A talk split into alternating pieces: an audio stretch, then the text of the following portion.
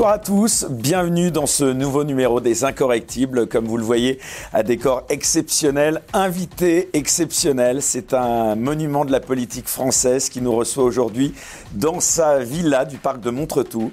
Son nom est connu de tous les Français et s'il y en a bien un qu'on peut qualifier d'incorrectible, c'est lui tant certains de ses propos tout au long de sa carrière politique ont parfois défrayé la chronique. Vous l'avez évidemment reconnu, il est le fondateur du Front National, rebaptisé Rassemblement national. Jean-Marie Le Pen, bonsoir. Bonsoir. Merci tout d'abord de nous recevoir chez vous pour un entretien qu'on peut qualifier d'exceptionnel, alors que nous sommes pile à huit jours à l'heure où est diffusé cet entretien du premier tour de l'élection présidentielle et qu'un sondage cette semaine a placé votre fille Marine Le Pen aux portes du pouvoir. Alors pour commencer, cher Jean-Marie Le Pen, la première question que j'ai envie de vous poser est simple. Quel est selon vous l'enjeu de cette élection présidentielle alors que la campagne, je le disais, touche bientôt à sa fin? Il est celui de l'avenir de la France. Vous direz que chaque élection est un test de vitalité, mais il, a, il est des moments dans l'histoire des peuples où la situation est plus exigeante. En l'occurrence, il me semble que les élections prochaines vont être d'autant plus importantes qu'elles passeront presque inaperçues. Parce que, en effet, le président Macron n'a rien fait pour en faire un événement de première grandeur. Par conséquent, les Français vont aller aux élections, vont aller aux urnes, et j'espère qu'ils seront très nombreux, qu'ils vont se mobiliser dans cette élection présidentielle, parce que je crois que les, les candidatures qui s'y opposent sont importantes, et que je crois que M. Macron peut être battu. Oui, euh, Nicolas Dupont-Aignan, qu'on recevait il y a quelques jours, dit s'attendre à une surprise. Euh, vous pensez qu'il peut y avoir une très grosse surprise? Oui, je le pense, d'autant que ça coïncide, euh, heureusement, si j'ose dire, avec la révélation du mouvement d'inflation qui touche par priorité tous les produits de première nécessité. Ce, ce sont ceux qui sont évidemment le plus perceptible par le grand public, par le public des électeurs et des électrices.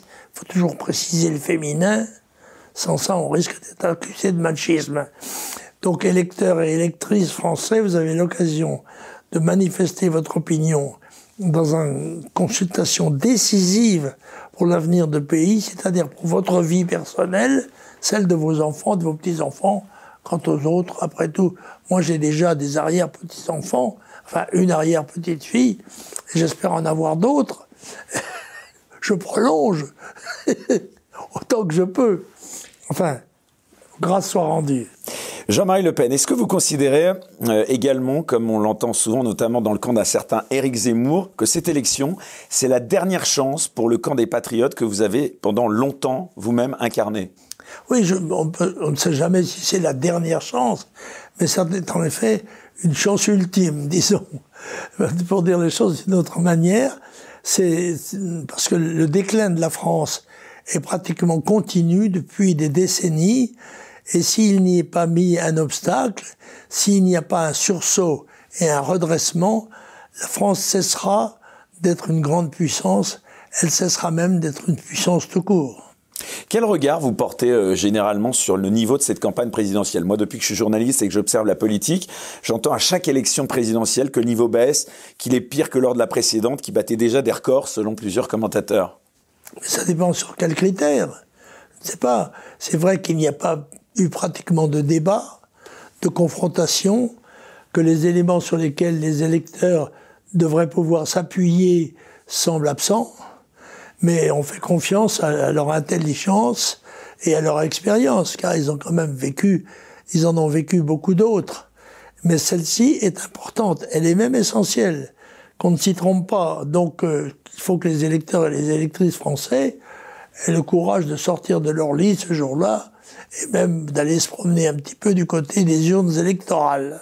Puisque même s'ils sont euh, positifs, on a appris qu'ils auraient le droit d'aller voter. Donc a priori, rien ne devrait les en empêcher. Euh, quel regard, Jean-Marie Le Pen, vous portez euh, sur la campagne présidentielle éclair et en surplomb d'Emmanuel Macron, qui s'est présenté, donc je le disais, très tardivement et qui n'a jamais véritablement quitté le costume de président de la République? Ah ben, il joue c'est tout à son avantage, ça. Il a une position officielle prééminente, et il est évident qu'il essaiera d'en jouir jusqu'au dernier jour. Il est donc un candidat président d'une nature très particulière, ce qui fausse quand même un peu le jeu, mais ce dont j'espère que les Français tiendront compte au moment de leur vote. En tous les cas, ils sont capables de juger ce qu'a fait Macron pendant cinq ans et de projeter ça dans les cinq années prochaines, et ils ont de bonnes raisons de voter pour quelqu'un d'autre. Et j'espère que ce quelqu'un d'autre sera Marine Le Pen. Oui, alors justement, je le disais en introduction, il y a eu un sondage fracassant cette semaine qui place votre fille en cas de second tour à 47,5%, un sondage ELAB, euh, donc face à Emmanuel Macron qui ne serait plus qu'à 52,5%, c'est-à-dire que la marge d'erreur est infime et que donc, euh, bah, selon plusieurs observateurs, euh, Marine Le Pen pourrait donc accéder au pouvoir. déjà, ça a dû vous faire plaisir, ce sondage? Vous y attendiez? Oui, parce que je pense que en plus, il va y avoir un phénomène, un mot d'ordre euh, inédit qui sera battre Macron. Et je pense que le président peut être battu, euh, et s'il l'est, il le sera par la personne qui est la mieux placée pour le faire, en l'occurrence celle qui représente la tendance nationale. Est-ce que vous pensez qu'il va y avoir euh, ce qu'on appelle parfois un, un, sursaut, un appel au vote utile? C'est-à-dire qu'aujourd'hui, on voit qu'entre votre fille Marine Le Pen et Eric Zemmour, euh, dans les sondages, en tout cas, il semblerait que votre fille euh, ait pris le large, hein, si je dois reprendre une expression euh, marine, c'est le cas de le dire. Est-ce que vous pensez, voilà, qu'il va y avoir une inflexion de personnes qui pouvaient être appelées à voter Eric Zemmour et qui, au dernier moment, voyant ces sondages, les, les, programmes étaient réellement très parallèles. les candidats très estimables et très respectables, mais les électeurs ayant parlé au premier tour, il est évident que je crois que massivement les électeurs de, de Zemmour euh, devront voter pour Marine Le Pen. Ça me paraît aller de soi, et même, et même certains autres, parce que il n'y a pas que Zemmour, il y a d'autres candidats. Les Français doivent comprendre que l'élection est capitale et qu'on ne peut pas continuer dans la voie de la décadence que gère M. Macron euh, depuis cinq ans déjà, sous peine de se voir disparaître comme grande puissance mondiale, et même grande puissance tout court. Alors pour revenir justement à camp national qui a donc, euh, on va dire, deux candidats euh, de poids, en tout cas d'après, encore une fois, ces sondages, on a quand même souvent l'impression qu'Éric Zemmour a repris de vous votre verve, votre culture, une partie de votre programme évidemment, mais aussi le rôle du méchant, du diabolisé dans les médias traditionnels. On dit aujourd'hui qu'Éric Zemmour était la dernière pierre à l'édifice de dédiabolisation de Marine Le Pen. quel regard vous portez là-dessus? Finalement, est-ce qu'il a peut-être servi euh, dans la dernière ligne droite, Marine Le Pen Oui, je crois, par contraste, euh, parce que Marine développait un programme euh, très solide, mais se dispensant d'avoir d'insister sur des sujets que le Front National traite depuis 50 ans déjà de manière répétitive et qui sont supposés être connus du public, des, des, électeurs et des électrices.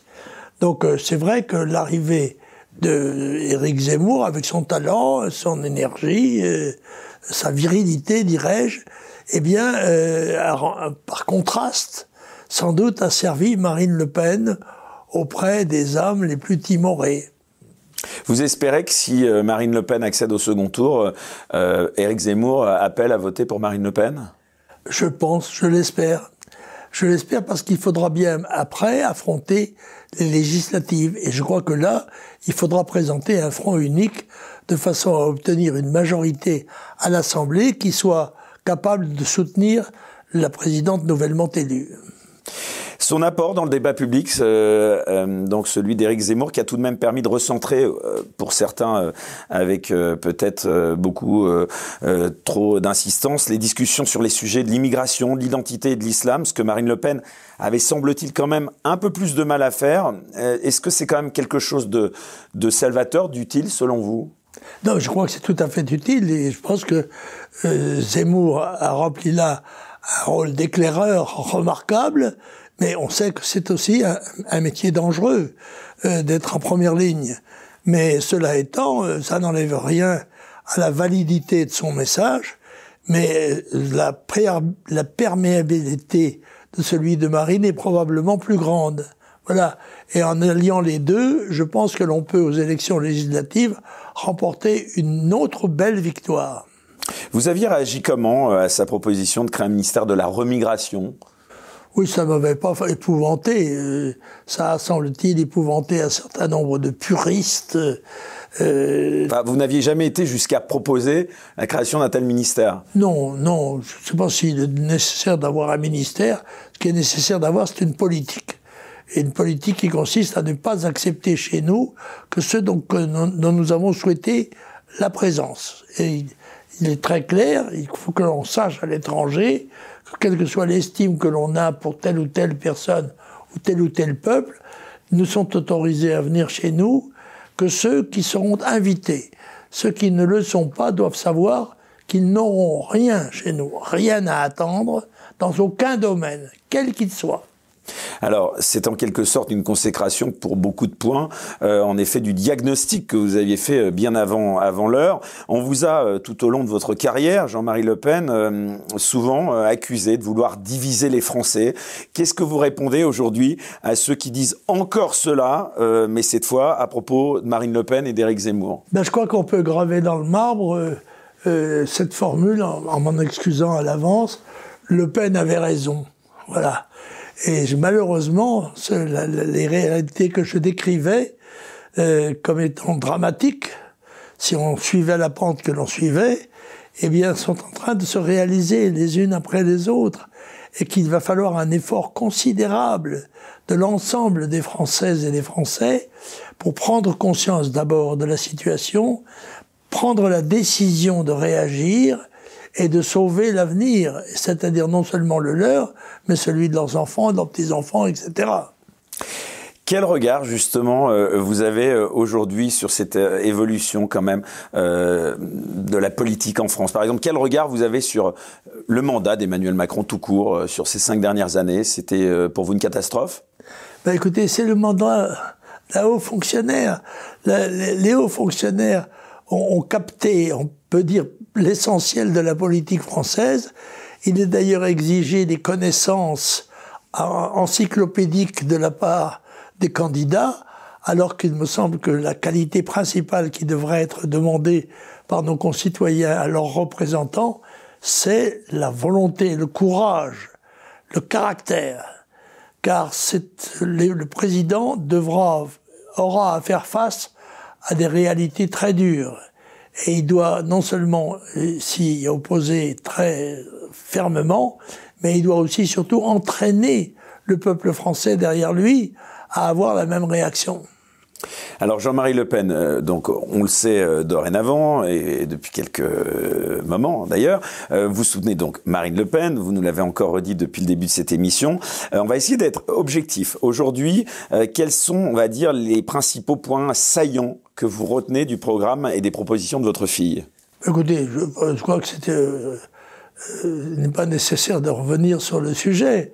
C'est le programme que je défends personnellement depuis 50 ans et qui est probablement accusé par nos adversaires d'être répétitif. Et, et, mais encore une fois, la répétition, c'est un des éléments de la connaissance politique il faut sans cesse se rééduquer, réapprendre, remettre au, courant les citoyens qui ont d'autres préoccupations de la réalité de celles dont dépend leur avenir.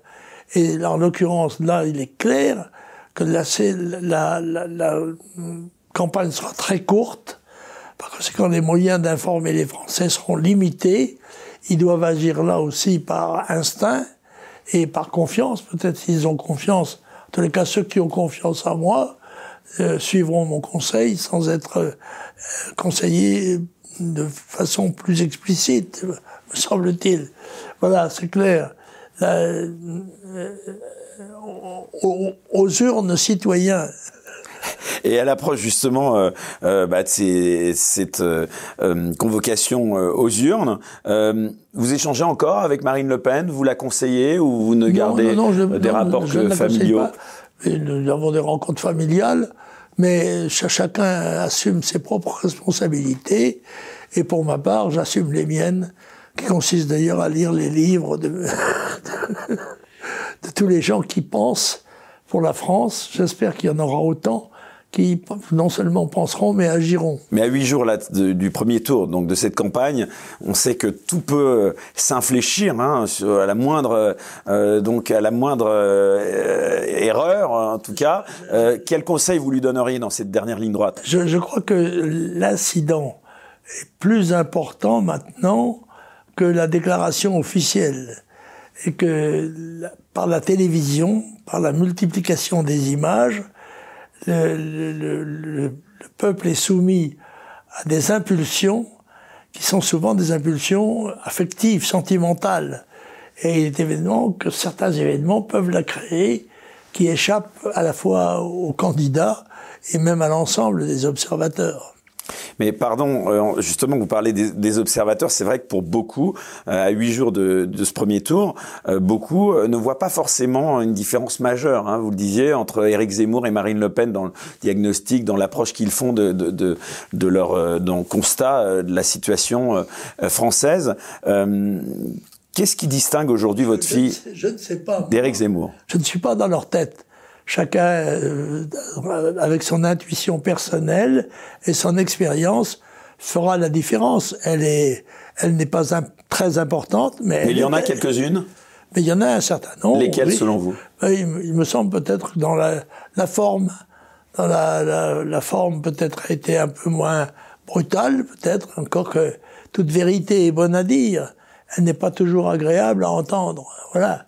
C'est ce peut dont peut-être souffrira peut-être plus euh, euh, Zemmour, qui l'aura fait de manière plus ferme, plus audible que Marine, qui en pense la même chose, mais le dit d'une autre manière. En tout cas, une chose est sûre apparemment, euh, et elle vous donne encore une fois raison, euh, et c'est peut-être une victoire pour vous, quoi, que vous en défendiez peut-être.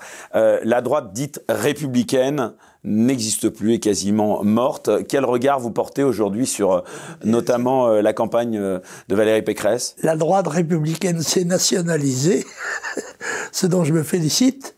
Non pas que j'ai une hostilité personnelle contre la droite républicaine, mais moi je suis un homme de la droite nationale et je crois que c'est le mouvement qui va permettre le sursaut des Français.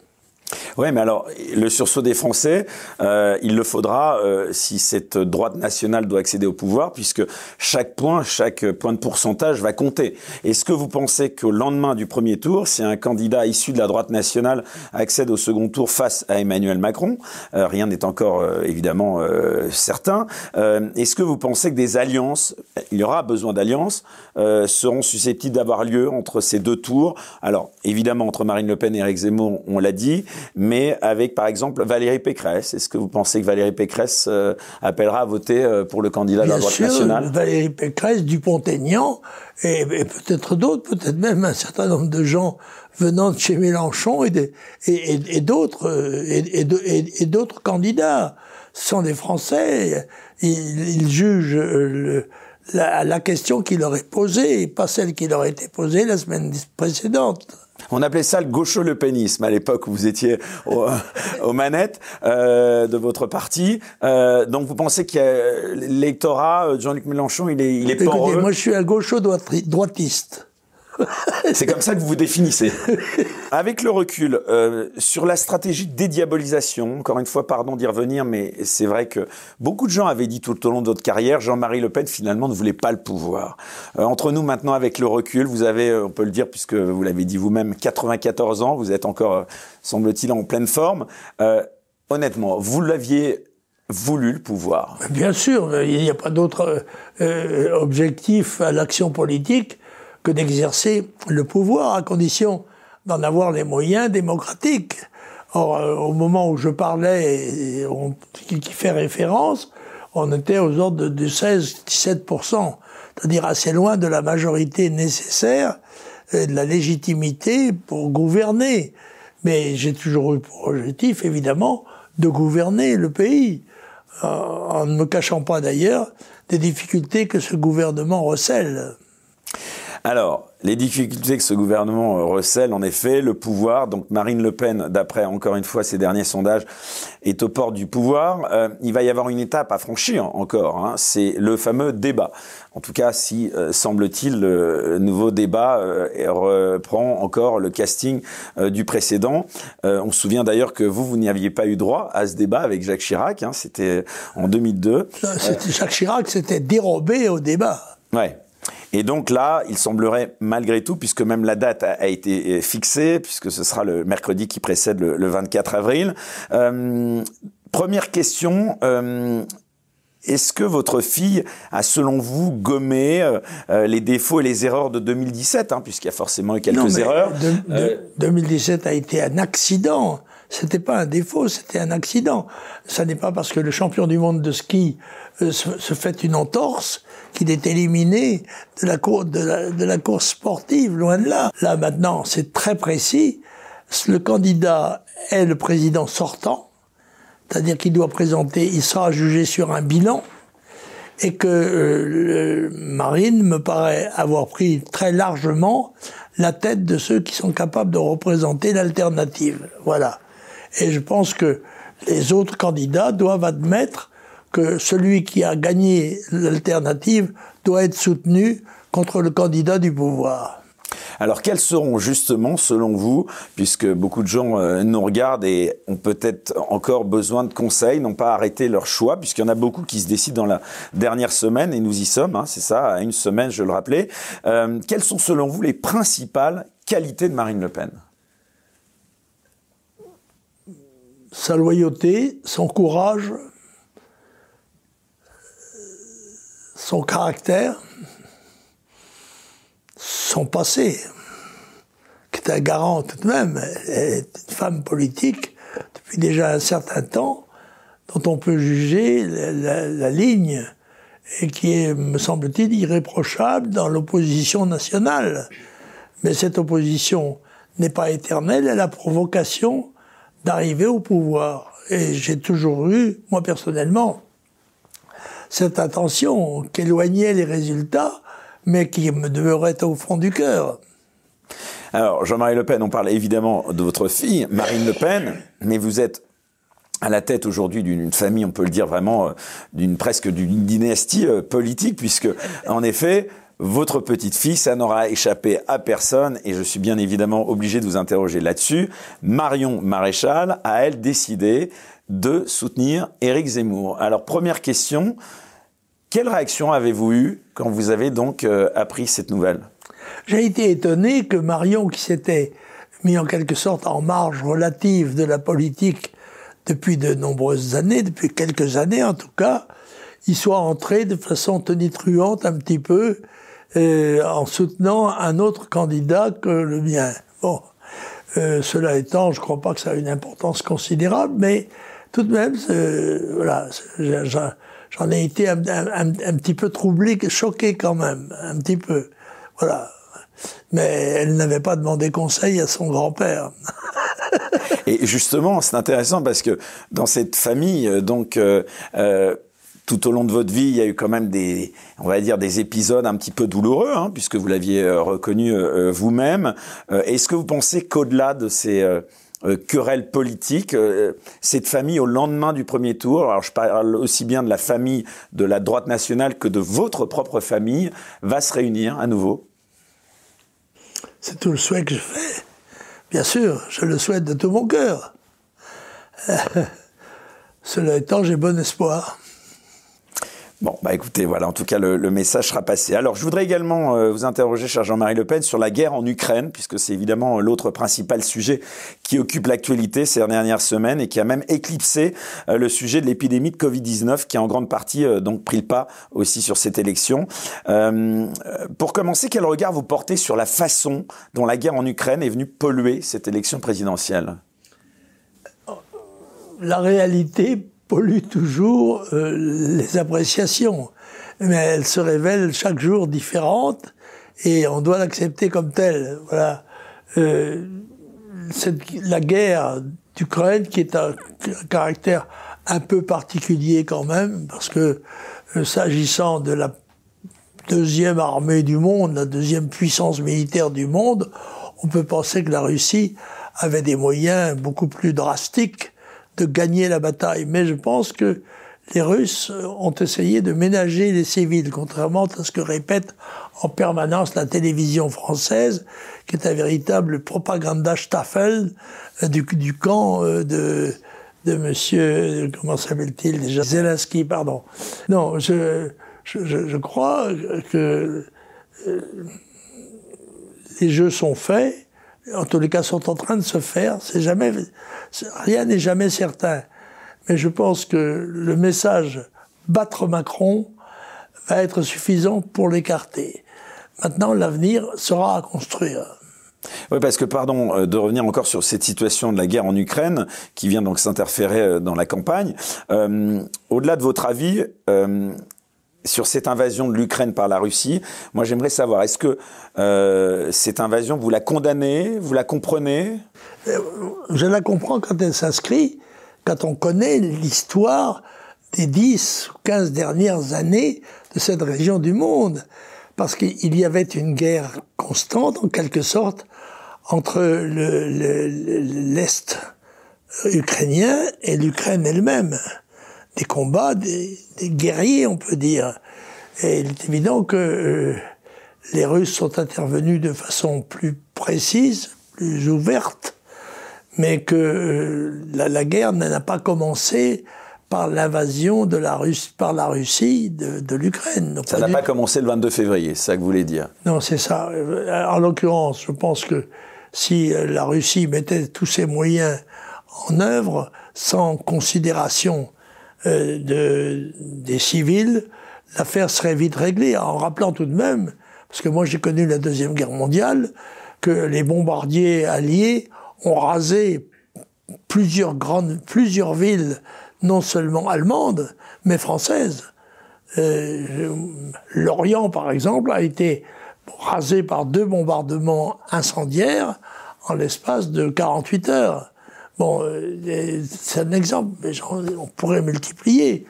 Euh, il est fait aujourd'hui grief aux combattants de provoquer la mort de civils. Ben, il faut savoir quand même que dans les guerres modernes, il meurt plus de civils que de militaires, évidemment. Voilà. Les récents propos du président américain Biden, qui qualifiait donc de boucher Vladimir Poutine. Alors d'abord, ça vous a choqué, première question. Et c'est vrai qu'avec le recul, euh, Donald Trump, beaucoup l'ont souligné, il n'y avait pas eu un seul euh, donc euh, cas de guerre pendant son mandat. ça vous a inspiré quoi? Si, si, si c'est involontaire de la part de M. Biden, il faut qu'il apprenne son métier ou à garder son calme. Et si c'est volontaire, c'est une, à mon avis, une démarche très agressive et qui démontre très bien, s'il en était besoin, l'importance qu'ont les États-Unis dans ce conflit, même s'ils n'apparaissent pas en première ligne, de toute évidence, les anti-russes sont manipulés, manœuvrés par les Américains. Alors c'est intéressant de parler de, de manœuvres selon vous, en tout cas, de manœuvres par les Américains. J'aimerais qu'on aborde à présent le traitement euh, médiatique qui est fait de cette guerre et au-delà euh, de l'aspect euh, évidemment des médias, euh, de leur rôle dans la campagne notamment. Euh, première question, quel est votre avis donc sur ce traitement médiatique qui est fait de cette guerre et notamment de Vladimir Poutine et de la Russie qui sont fortement diabolisés Oui, je, je, constate ça. Il y a un espèce de concert unanime pour condamner la position russe. Euh, ça me semble avoir été préparé par la diplomatie américaine de façon très efficace.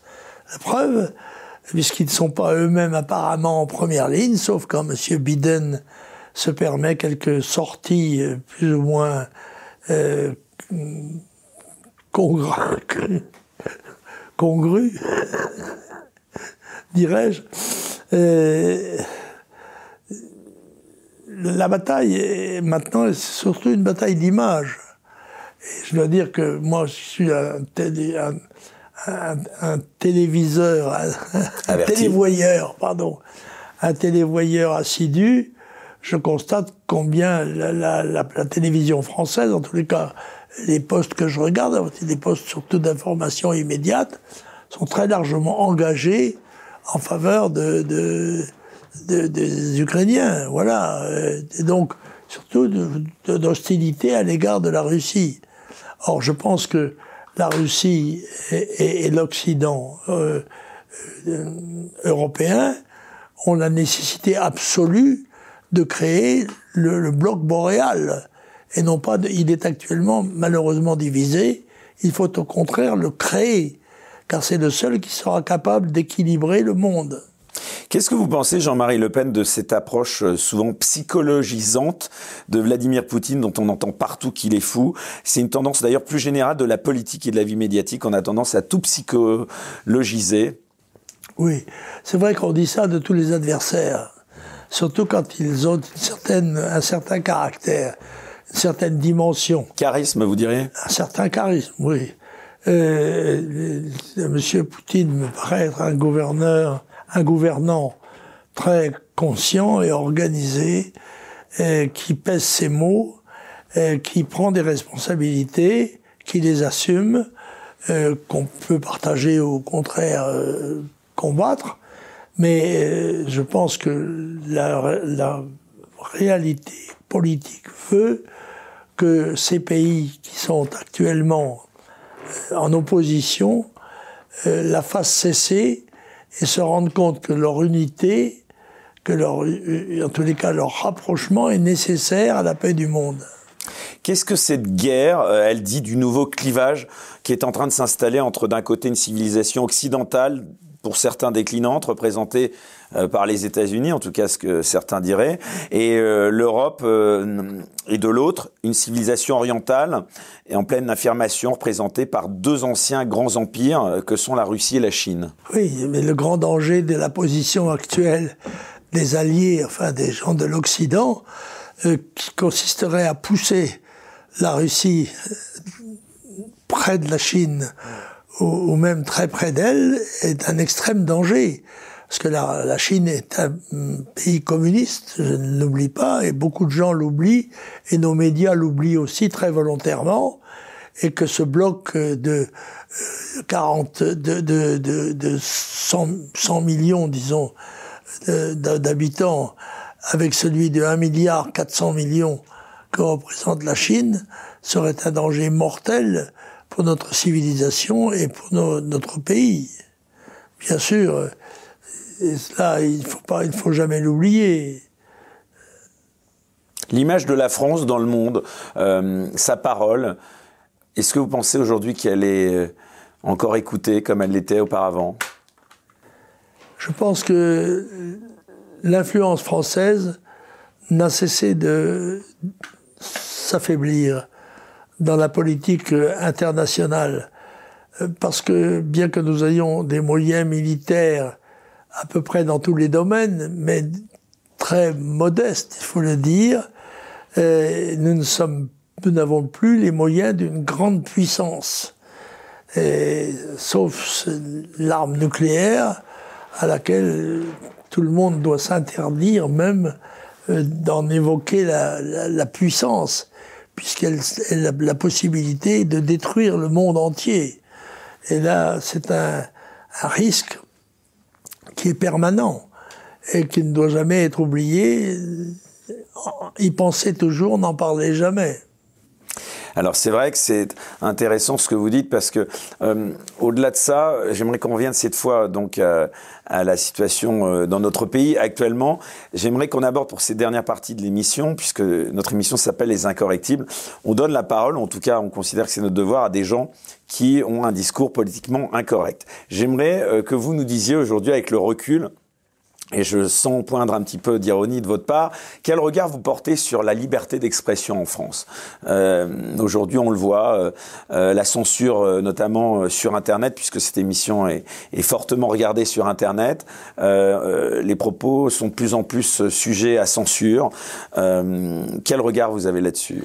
Je dois dire que je connais mal les nouveaux modes de communication, et en particulier tous ceux qui ont trait à Internet. Néanmoins, euh, je sais que la bataille des idées est constante et ne doit jamais être, être relâché.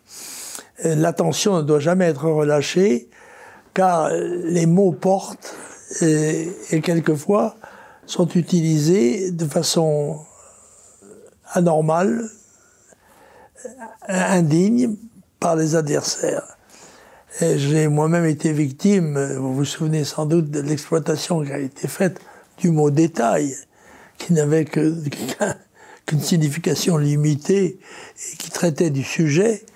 Euh, J'ai été poursuivi par ce mot comme si j'avais euh, quelque chose d'absolument abominable.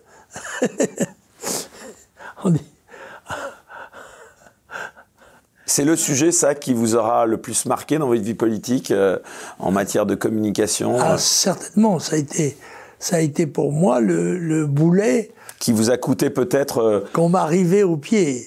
Le boulet de l'élection? Oui, absolument. Absolument un boulet euh, qui.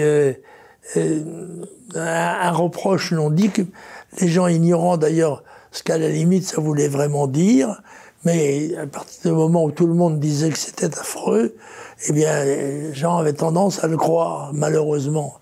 C'est le problème de, notre temps, de la, de la grande étendue de la communication, de pratiquement de l'impossibilité que, dans laquelle nous nous trouvons, nous, euh, partis politiques, d'influencer euh, ces expressions ça ne dépend pas de nous, ça dépend d'autres puissances qui, elles, sont souvent inconnues et exercent quand même une influence considérable. Qu'est-ce que vous pensez encore aujourd'hui de parti pris euh, d'éminents euh, journalistes, en tout cas présentés comme tels, qui se permettent euh, évidemment de faire part de leur position, euh, même de faire part de, de, de leur militantisme à l'antenne et donc de ne pas faire preuve de neutralité lorsqu'ils interviewent notamment des personnalités politiques. Je pense notamment à Anne-Sophie Lapix face à votre fille Marine Le Pen. Marine Le Pen, en cas de débat au second tour, a annoncé qu'elle n'accepterait pas qu'Anne-Sophie Lapix, qui présente le 20h du journal de France 2, euh, soit l'une euh, des intervieweuses. Et il semblerait que du côté d'Emmanuel Macron, c'est assez étonnant, euh, elle n'ait pas non plus eu beaucoup plus de succès. vous trouvez que c'est normal? Oui, je trouve que les, les journalistes de, des grandes antennes nationales ont un devoir de réserve relative. ils n'ont pas à faire connaître leur opinion personnelle, puisqu'ils sont à l'antenne comme informateurs. En revanche, dans un débat politique où leur couleur est clairement affichée, à ce moment-là, il n'y a pas de problème. Euh, ils ont absolument le droit, comme tous les citoyens, de débattre. Mais euh, dans le journalisme d'information, il y a, à mon avis, une règle de réserve qui n'est pas toujours observée par certains journalistes français. Alors c'est justement euh, l'occasion pour moi de peut-être au cours de cette émission euh, de faire une petite parenthèse, un petit peu originale dans cette émission. Euh, Jean-Marie Le Pen à l'occasion de cette retraite politique, aujourd'hui, votre parole est peut-être encore plus libre. Donc j'aimerais savoir, avec le recul de toutes ces années, j'aimerais que vous me disiez quels seraient les bons points et les mauvais points que vous donneriez à quelques journalistes que vous avez croisés et qui pour certains sont encore à l'antenne, c'est incroyable. Euh, Est-ce que vous avez des journalistes qui vous ont marqué par leur euh, objectivité? Est-ce que vous ont tous déçus? Est-ce qu'il y a quelques personnes qui ont en tout cas euh, eu vos faveurs, peut-être pas à l'antenne mais hors antenne? Est-ce que Pardonnez-moi de les avoir oubliés. Ah. Donc j'en déduis que c'était plutôt des souvenirs négatifs. Non, j'en ai tellement vu qu'après tout, je tourne la page. Quand elle est tournée, je n'y reviens pas. Oui, alors vous ne vous en souvenez pas de ces journalistes qui auraient été peut-être plus indulgents euh, que la plupart euh, envers vous. Euh, en tout cas, aujourd'hui, on voit que vous avez quand même quelques, on va dire, personnalités qui vous ont toujours témoigné de leur soutien ou d'une loyauté à votre égard. Je pense notamment à Alain Delon, oui, c'est vrai, Alain Delon, Brigitte Bardot, un certain nombre de Brigitte Bardot encore aujourd'hui Un certain nombre, je ne sais pas encore aujourd'hui, mais je vois dans, la, dans, le déroulé de la vie, euh, j'ai rencontré des gens de haute qualité, certaines qui avaient le courage de s'afficher comme mes amis. Euh, il est vrai à partir déjà d'une situation sociale élevée qui leur permettait une liberté que n'ont pas toujours ceux dont le gagne-pain dépend de leur écriture ou de leur expression. Voilà, c'est comme ça. Mais là, je viens de lire une lettre, euh, en effet, assez raide, de Brigitte Bardot à Éric Zemmour. C'est une critique qu'elle exprime. Elle écrit toujours très bien. C'est très beau style. T'es sur la maltraitance euh, animale, c'est ça? Elle est dans son rôle, elle défend les animaux, et dans la mesure où on n'est pas de son avis, elle le fait savoir. Voilà, c'est comme ça. Mais elle, elle participe au débat d'idées que doit être la présidentielle, qu'on approuve, qu'on désapprouve, qu'on soutienne, qu'on combatte. Voilà, c'est le débat. S'il est fait loyalement, il est irréprochable. Euh, il n'est euh, condamnable que quand il est caché, euh, manipulé ou provocateur. On le voit, Jean-Marie Le Pen, vos mémoires ont été des immenses succès, d'ailleurs inattendus en matière justement de livres. Aujourd'hui, quel regard vous portez? Est-ce que vous portez un regard un peu amusé sur le fait que les gens justement et eux changer peut-être un petit peu de regard sur vous avec les années? Mais oui, parce que c'est l'âge, ça. Les gens pensent que le lion n'a plus de griffes ni de dents. Ils se trompent. Vous diriez que vous êtes devenu plus sage avec les années? Probablement. il n'y aurait rien d'étonnant à ce phénomène. Mais je ne crois pas être touché par la sénescence dans l'expression politique. Euh, c'est vous qui le direz, lecteurs, vos amis, mais je, je, garde les mêmes convictions et la même rectitude, me semble-t-il, euh, de position politique depuis des décennies et des décennies. Voilà. En tout cas, dire depuis un siècle, mais presque. en tout cas, est-ce que vous pardonner à ceux qui vous ont particulièrement euh, euh, agressé ou en tout cas euh, essayé de vous discréditer tout au long de votre vie politique. Euh, je pense notamment, pourquoi je vous dis ça, parce que bon, on a tous été euh, un petit peu surpris et, et pour certains touchés par la mort de Bernard Tapie, par exemple, qui a été un de vos adversaires, l'un des plus ardents adversaires dans la tribune médiatique. Bon, il est décédé. Oui, mais il se présentait comme tel, comme l'homme qu'il était c'est-à-dire l'instrument de certains milieux politiques euh, dont, il, dont, il, bénéficiait du soutien ou de l'amitié. Ça ne m'a pas particulièrement choqué. Euh, voilà. Je, je Et aujourd'hui, vous avez, non, pourquoi je, vous dis ça Vous avez de la compassion pour ces gens disparus euh, qui, tout au long de votre politique, comme, un, votre comme, politique, comme un animal de combat. Ouais. Et je ne suis pas étonné d'être combattu. Et je dirais même, je suis quelquefois honoré d'être combattu par certains et de dire aujourd'hui que vous avez survécu entre guillemets à ces personnes, euh, c'est quand même euh, Jacques Chirac, Bernard Tapie finalement. c'est non seulement d'avoir survécu, ça ne dépend pas seulement de moi, ça, mais aussi d'avoir eu raison dans les prévisions que j'ai faites des étapes de la décadence de la France et dans la reconnaissance par de plus en plus nombreux Français de la nécessité du redressement indispensable, qui est le message que je délivre et que je délivrerai sans doute encore quelques années, j'espère. Où est-ce que vous voyez au soir euh, du premier tour, par exemple? Vous serez en famille, vous serez euh, avec votre femme, vous serez euh, avec vos enfants Je serai sans doute avec quelques amis, sans angoisse, mais intéressé passionné même. Je, reste passionné par la formation politique, non seulement nationale, mais internationale. Euh, je ne dis pas encore interplanétaire.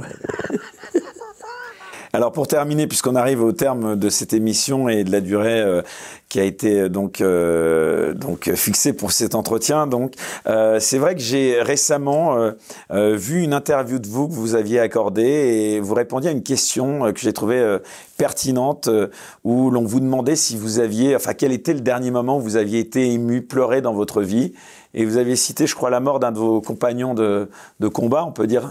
C'était Roger Hollande, je crois, c'est ça?